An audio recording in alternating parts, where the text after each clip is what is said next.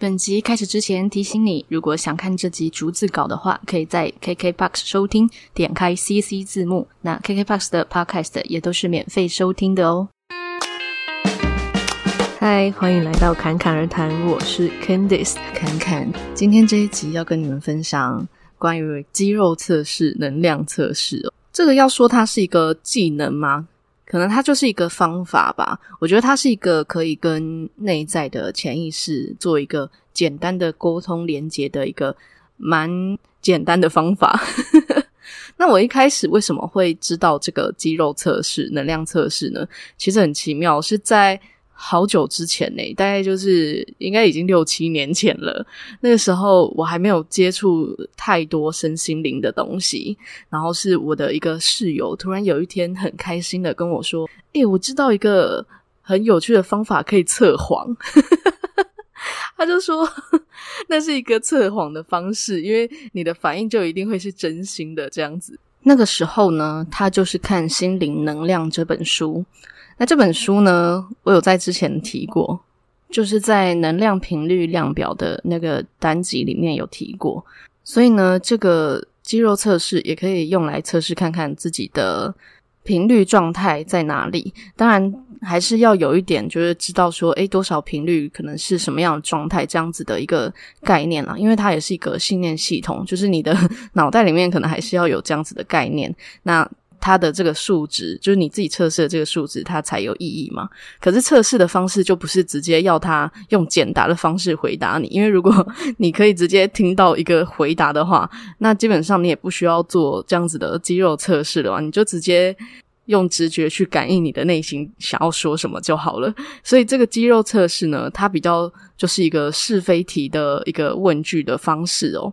但是我在《心灵能量》这本书里面看到的这个肌肉测试，跟我后来还有看到一种肌肉测试，呃，或者说能量测试也可以，就是有不一样的方式，但是概念都一样，就是我们身体其实有很多的细胞记忆，然后再就是它跟我们的潜意识的连接是很深的，甚至我们潜意识也会透过我们的身体去传达一些讯息，或是表达一些讯号，这样子。再来就是这些肌肉测试，它是不太经过脑袋思考的，它是马上的反应，所以它就会比我们透过言语说出来的还要更加直接。那方法呢，我今天就讲两种方法哦。那一个方法呢，就是《心灵能量》这本书里面提到的，但是这个方法就要两个人来做。就是一个要是被测试的，一个是要帮忙他测试的人。那这个就是为什么那个时候我室友 很兴奋的跑来跟我说这个事情可以测谎这样子，然后就跟我玩了这个游戏。那做法呢，就是要被测试的那个人把你一只整只的手臂哦伸直，就往前伸直，就是往前伸直，就是跟地板会平行嘛，就一只就好了。那你是要往前还是往旁边？好像也没差，就是都可以。那这个时候呢，你不用刻意的去出力，但是也不要完全的软烂，这样你就是大概可以维持住自己在那边，就是不要掉下来，然后也不要很用力的往上这样子。那这个时候呢，帮你测试的这个人就可以开始问问题。那他就呃随便举例，假设他就问你说：“你是男生吗？” 或者你是女生吗？这样子，然后在他问这个问题之后，他就用一只手把你刚才伸出来的那只手往下压，但你们两个都不要刻意的太出力哦，而是自然的，然后来去看说他问这个问题之后，他往下压是很容易的就往下压，还是有一点点抵抗的力，就是好像没有像软烂那样子马上的。呃，可以把它压下去，因为当这个答案是否定的时候啊，就我们的肌肉就会瞬间有点无力，这样子，有点像是心虚的时候，就是身体就会软一下这种感觉。所以要说它是一个测谎的游戏，好像也是可以啦。那但是在开始问之前，就可以问一些像我刚才说那种哦，你是男生吗？你是女生吗？这种简单的问题来测试一下这个被测试的人，他是不是有过度的用力，或者是太过度的放松这样子。因为呃，像以以你是男生或女生这个问题好了，它就是一个。我们已经知道有一个标准答案，然后我们都知道它是什么了嘛。所以这时候我们就可以看说他有没有刻意的在反抗要回答这件事情吼。但是有一种说法是在做这个肌肉测试、能量测试之前呢，被测试的这个人最好要先喝一些水，就是你的身体的水分要足够，这个测试会比较完整，或者说会比较准确吧。因为水分就是一个能量的导体嘛。那如果说今天水分不足，就是这个人他缺水，就确实可能反应就会比较慢，或者说感觉不到有什么差别，就好像诶，问了这个跟问了那个，你的手好像没有特别软，也没有特别硬的这种感觉，所以有可能会跟水分有关系。当然，另外一种情况就是这个被测试的人他自己也不能有他非常不相信这样子的信念啦，就是如果他就是心里一直觉得。怎么可能？然后就不自觉的盯在那边，那当然这个测试就会对他没有用啊。所以被测试的这个人心里的这个意愿是很重要的，就是他也要有这个意愿，然后觉得说好啊，他愿意放松的来做这样子的测试，那这个测试就会比较有参考价值齁。但是因为这个是要两个人去做的方式，所以我就比较少用这个，顶多就是把它当成一个游戏这样子。跟别人一起玩这样，但是如果你要自己一个人做这样子的测试呢，你可以用手指的指环来做。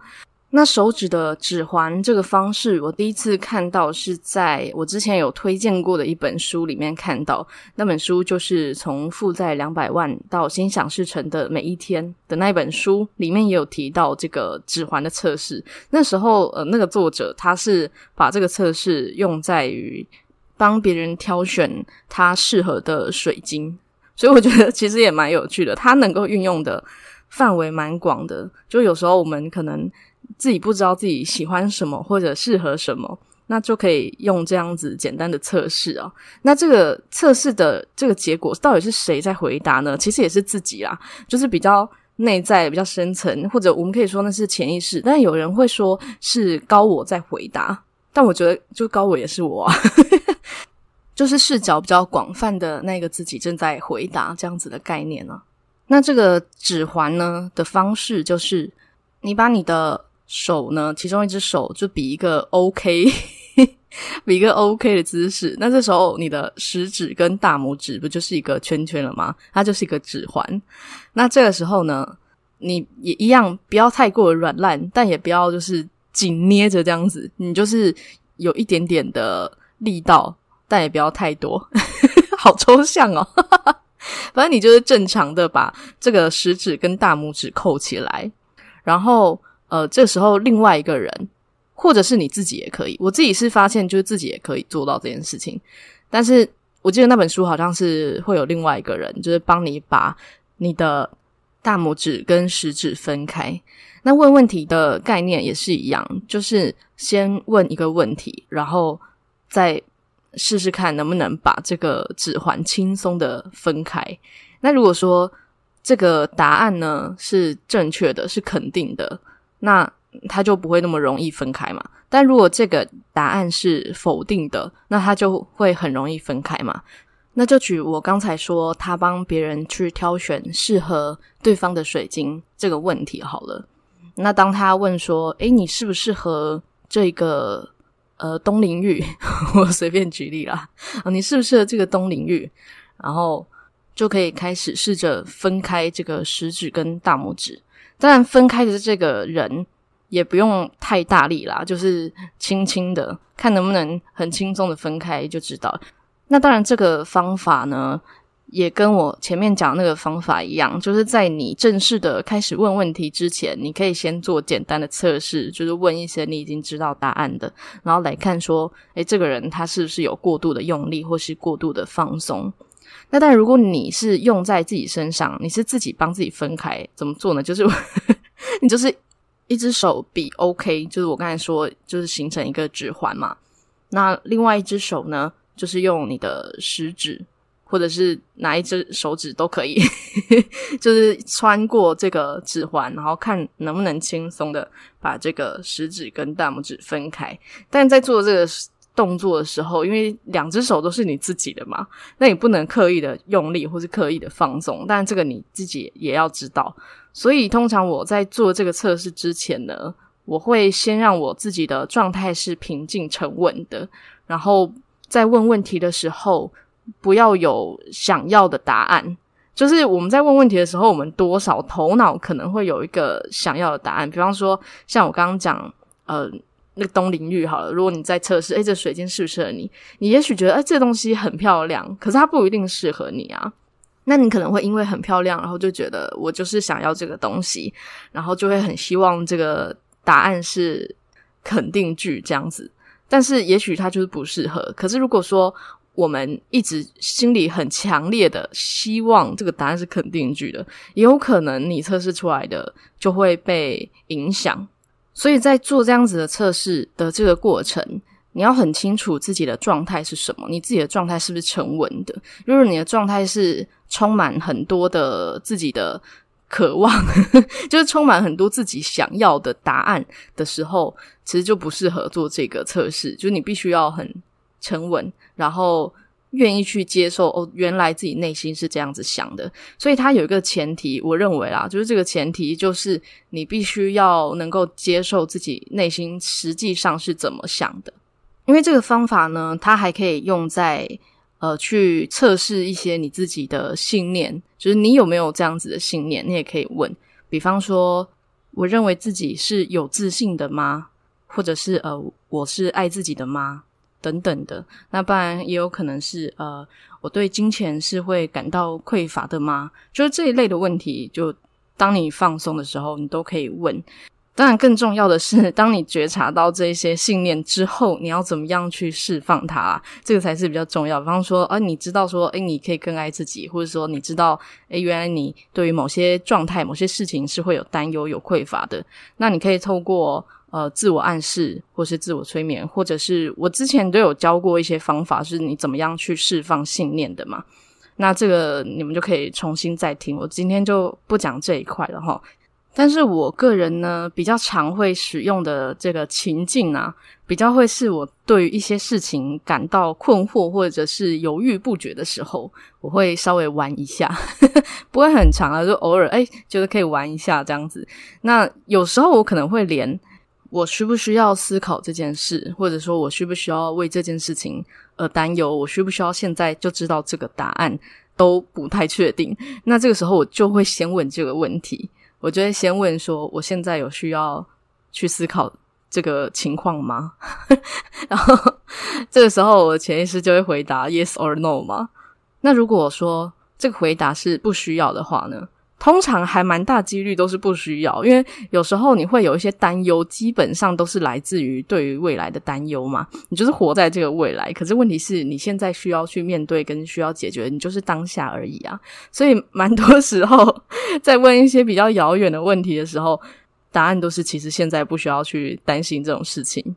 但是如果你还是担心的话，怎么办呢？那就可以持续问嘛。但是。一样，这个问的方式就是要是一个是非题的概念，我就会问各种可能，比方说，诶，现在还不需要，是因为我还没有准备好吗？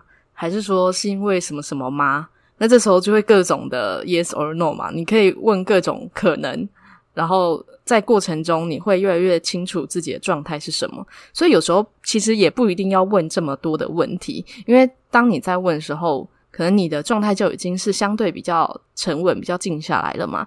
那这个时候可能也不需要做太多次的这个肌肉测试，你已经是跟自己的内在，已经跟自己的潜意识是连接在一起。这个时候你可能当有一个问题的时候，你静下来，你可能就会有一个直觉的回答，你就不必一直问、一直问。所以对我来说，它就是一个嗯阶段的过程的一个辅助的方法啦，就是不需要沉迷在。这些方法里面，但它就是一个工具，它是一个初步的媒介的这种感觉。那我觉得它的概念其实跟灵摆也蛮像，像你在问灵摆问题的时候，也是问一个是非题嘛。那我之前也有用灵摆问过一些问题过，可是有些人可能会觉得灵摆是有点危险，就会怕说你会不会就是被什么其他的有的没的 干扰之类的。所以我想，说不定也有人在担心肌肉测试会不会有一样的问题。可是呢，其实我无论是对于这个肌肉测试，还是对于这个灵摆的这个测试。我觉得最重要的都是当下的自己的状态是不是就是沉稳宁静的？因为在这个时候的我们，其实很明确就是跟内心是连接在一起的嘛。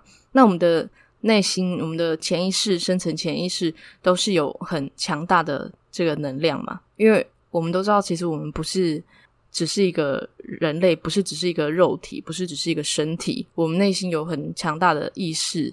有很强大的灵魂。那当我们把这个注意力放在这个单纯的内在能量上面的时候，自然就会是安全的。那如果说你对于这些方法，你会有很多的恐惧，或者说害怕、担忧，说啊，我会不会做了这样子，然后就招来什么的话，如果你有这样子的信念的话，那我就会觉得，也许这个方法不适合你，因为你相信什么就是什么啊。所以，我觉得最终的目的其实还是跟内心的自己能够有一个方法去连结，或者说有一个方法去待在一起。所以，就像我刚才说的，其实久了，你习惯跟自己待在一起的这个感觉之后，你也不需要去常常用这样子的肌肉测试啊，或是灵摆测试。就是你，你随时想到一个问题，当你静下来，你可能就会获得到你需要的答案，或者是说在生活中，诶可能看一本书，然后突然看到一句话等等的，你就有一个灵感，知道说该怎么做。所以这个方法基本上我一直都是用在自己身上而已啦。当然我知道有一些人可能会用在占卜啊，或者是其他地方或者其他人身上之类的。那用法可能多少会有一些差异或者不一样的地方嘛。但是我就单纯谈我个人实际去体验过，实际用在自己身上，我觉得没什么毛病。的一些方法齁，那如果你觉得对你有用，你就可以试试看，玩玩看，但是不用太执着，不用太沉浸在这些方法里面啦。因为就是任何的方法或是任何的灵性技能，它最终就只是一个跟内心连接的一个桥梁，就是一个媒介。就无论你是说跟内心连接，还是跟高我、跟潜意识、跟真我连接，就是都一样。就是它就是一个媒介的方法这样子。如果你越用觉得好像反而让自己越困惑的话，那我觉得建议你就是可能这个方法也是还不适合你，或者是说你可能需要去做一些调整，那就是轻松的去看待这些方法就可以了吼。好啦，那这一集就到这边啦。觉得这一集的声音好像有一点低沉，就 就是。我今天喉咙好像有一点怪怪的，希望你们可以习惯一下。好啦，看我要来疗愈一下我的喉咙了。那最后一样呢，记得如果喜欢侃侃而谈的节目，啊，记得要帮我按下订阅或是追踪。那当然也非常欢迎分享给身边的朋友收听。那还有就是，如果你是用 Apple Podcast 收听的话呢，可以帮我留下五星的评论，那可以让更多人听到这个节目。那另外，MB 三目前也可以留言喽，所以如果你是用安卓手机的话，也可以在 MB 三留言给我。那也欢迎追踪我的 Instagram 账号，我的 Instagram 账号是 CCRT 点七七七。最后，祝你有一个幸运又美好的一天。谢谢你的收听，我们下期再见。